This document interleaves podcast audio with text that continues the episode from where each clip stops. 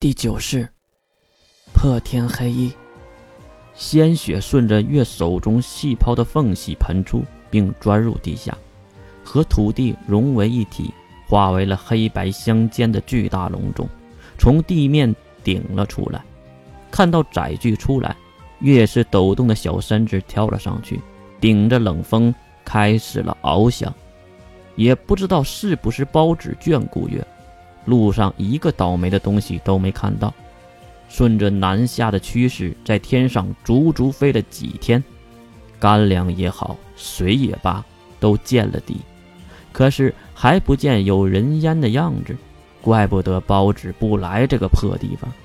此时月真的在想，自己不会被饿死吧？要是被饿死了，这本书不就是超级烂尾了吗？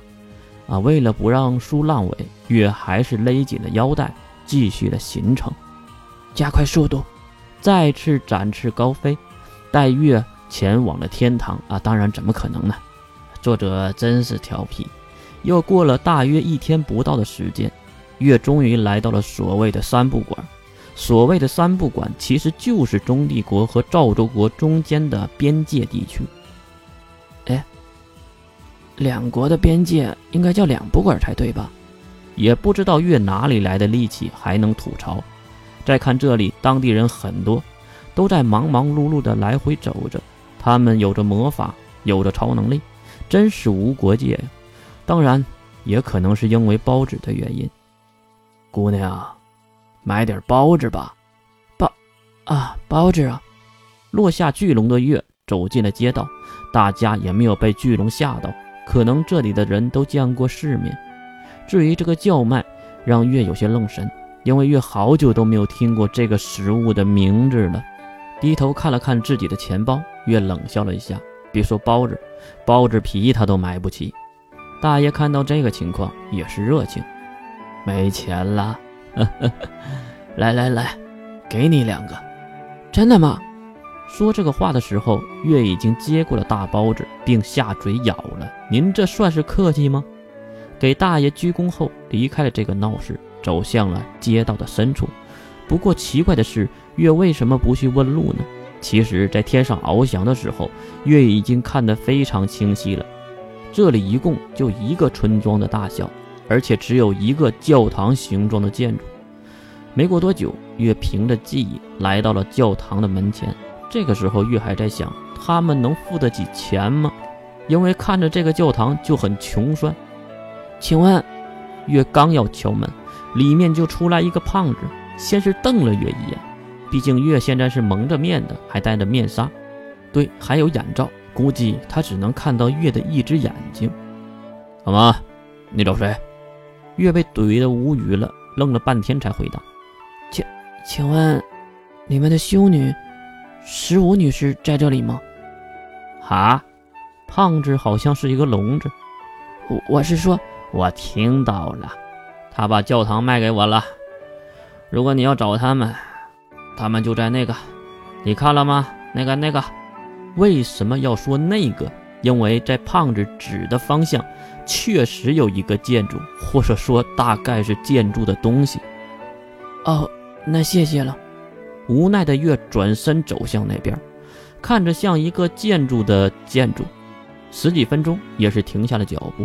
站在门口，月也是一脸的惊愕，怪不得这个建筑这么的奇怪，原来是用某种魔法建造出来的，而且这个建造魔法非常的垃圾，说白了就是相当外行的人用了建筑的魔法。呀，来人了！虽然建筑很奇怪，但是小院子却很不错。这家的主人用了不是很高的篱笆墙围出了一个大院子，里面有不少的小孩子正在玩耍。为什么会有这么多的小孩子？带着好奇的目光推开栅栏门，走进了院里。来人啦！来人啦！一大群小孩子都吵闹起来。很快也就有成年人走了出来，而且是一对儿，两个。一个是穿着修女服的老女人，一看就是月要找的十五女士；另一个，当月看到她的相貌时，不禁的后背发凉。原来是魔之右眼大人。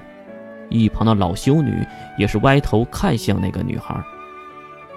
就是你总说的那个。女孩点了点头。是的，就是包子群中救了我的那位大人。我说的，对吧？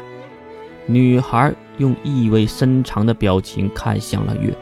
要问这个女孩是谁，她就是应该被月掐死的独臂神官。这个世上除了月以外，没有任何人可以单纯的重生复活，除非他的身体里有月的神格，就像那天上的弑神者一般。不过月知道他身体里是没有圣物的，那为什么这个家伙可以复活呢？毕竟他的能力波动和死掉那个完全的一样。如果复制这个能力波动，那几乎是不可能的。怎么了？在害羞啊？害羞？老修女没有听懂神官的话，月则是脱下了外套和头纱。你好，我是来送信的。您是十五女士吧？月没有理会神官，因为月不想和也可以复活的家伙扯上关系。他要么就是没死，要么就是拥有自己的身体部件，但是他身上并没有伪神的神力波动在。看到月的模样，十五女士愣住了。原来是一个女孩啊！